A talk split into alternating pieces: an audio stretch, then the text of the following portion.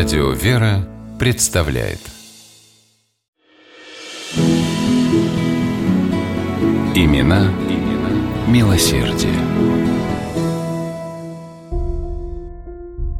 Утром 23 апреля 1862 года вся Москва, казалось, собралась на Манежной площади. Богатые и бедные с одинаковым трепетом ожидали, когда распахнутся тяжелые двери манежа, и можно будет своими глазами увидеть то, о чем вот уже два года подряд писали газеты и журналы – первую всероссийскую этнографическую выставку. Первоначально задуманная как событие для узкого круга специалистов, в процессе подготовки выставка неожиданно для самих организаторов вышла далеко за рамки сугубо научного проекта. Этому немало поспособствовали энтузиазм, щедрость и искренняя преданность делу главного устроителя выставки Василия Дашкова, придворного камер-юнкера и церемонимейстера. Василий Андреевич с детства много путешествовал. Почти каждое новое назначение отца, высокопоставленного императорского чиновника, сопровождалось семейным переездом из родной Рязани в Херсонскую губернию, потом снова в Рязань, а оттуда на север, в Волонецкий край.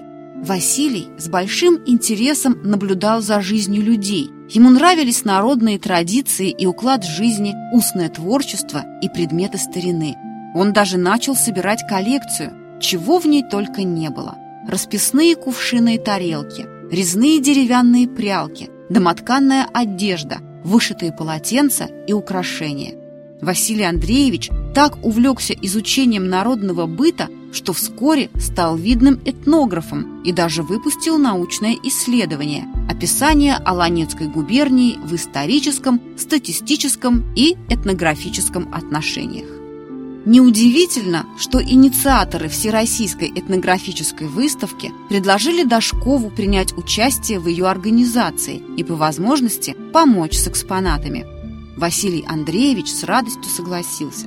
Два года кропотливейшей работы, десятки поездок по просторам России и 40 тысяч рублей из личных средств Василия Андреевича Дашкова и вот, наконец, Двери выставки открылись для всех, кто хотел поближе познакомиться с историей и традициями многочисленных народов Великой Российской империи.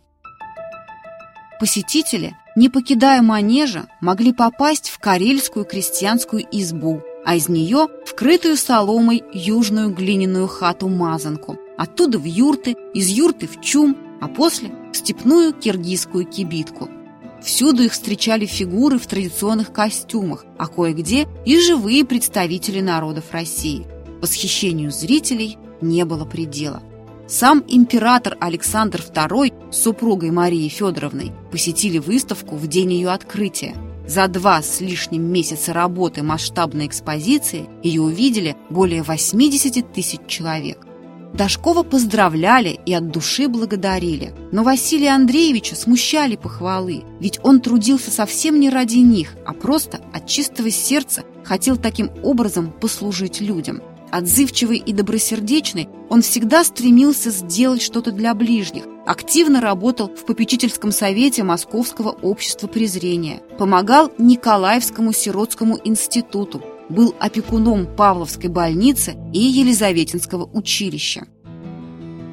Его благотворительность простиралась и за пределами России. Дашков поддерживал Берлинское православное братство во имя святого князя Владимира.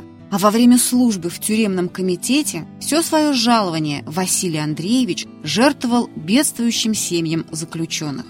У себя на родине, в Рязани, Дашков купил дом, в котором открыл богадельню для престарелых и неимущих, а рядом построил небольшую домовую церковь. Деятельное участие принимал он и в самой грандиозной московской стройке того периода – возведению храма Христа Спасителя. Василий Андреевич был вице-президентом комитета по его сооружению и одним из постоянных жертвователей. Продолжил Дашков и свой труд на Ниве просвещения – После успеха Всероссийской этнографической выставки его назначили директором открывшегося в Москве Румянцевского музея, куда Василий Андреевич безвозмездно передал все предоставленные им для выставки экспонаты общей численностью около 4000 единиц.